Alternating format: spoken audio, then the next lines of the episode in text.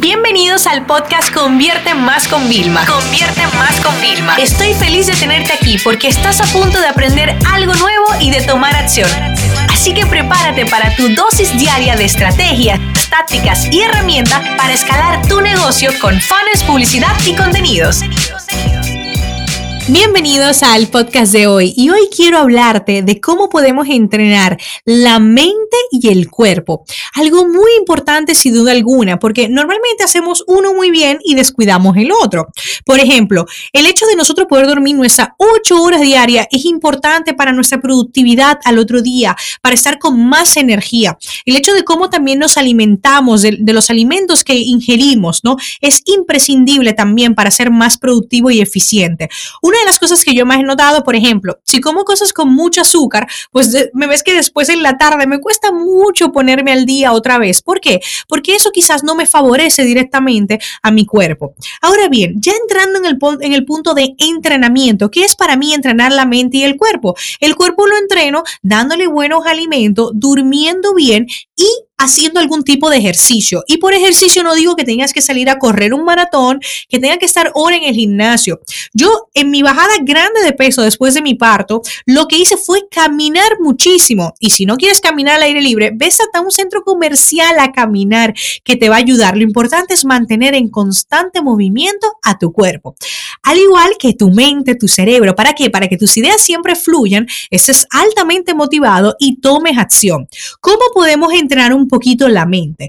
La mente se puede entrenar con hábitos, hábitos que tienes que implementar desde ya. Por ejemplo, todos queremos leer libros, pero nunca sacamos el tiempo. Quizás porque le dices, oh, voy a leer un libro al mes, y entonces te sientas y notas que tienes que estar ocho horas para terminar un buen libro de una media de 250, 350 páginas, ¿no? Y dices, no, yo no tengo ocho horas en mi agenda. Te entiendo perfectamente. Yo también tengo una agenda complicada, pero lo único que me ha ayudado son los hábitos. Por, por ejemplo, una de las cosas que una de mis tías que lee muchísimo me recomendó era 10 minutos al día.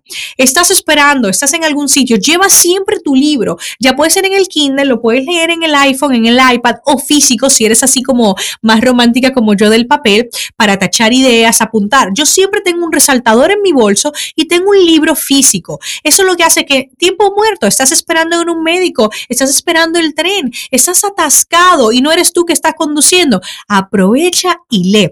Necesitas entrenar a tu mente, darle conocimiento constantemente. No se vale solo ver el noticiero de noticias negativas que lo que hacen es agobiarnos. No, tienes que entrenarte constantemente.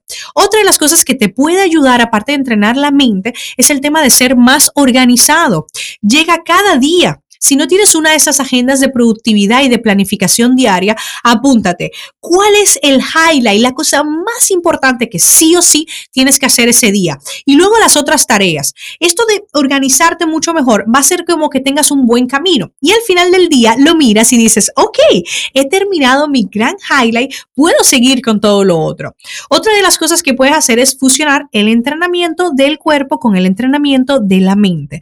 ¿Esto qué significa? Voy al gimnasio, tengo que estar media hora en la máquina, en vez de ponerme a escuchar música y estar daraleando porque te daría vergüenza cantar, yo me pongo a leer. Y este hábito lo veo cada vez más habitual. Yo quizás extraño de vivir en España que yo me devoraba libros porque estaba tanto tiempo en el metro que yo hasta lo prefería, podía ir en vehículo, pero prefería ir en el metro solo por esos momentos de lectura, que ahora, pues al tener una agenda más ocupada, puedo juntar.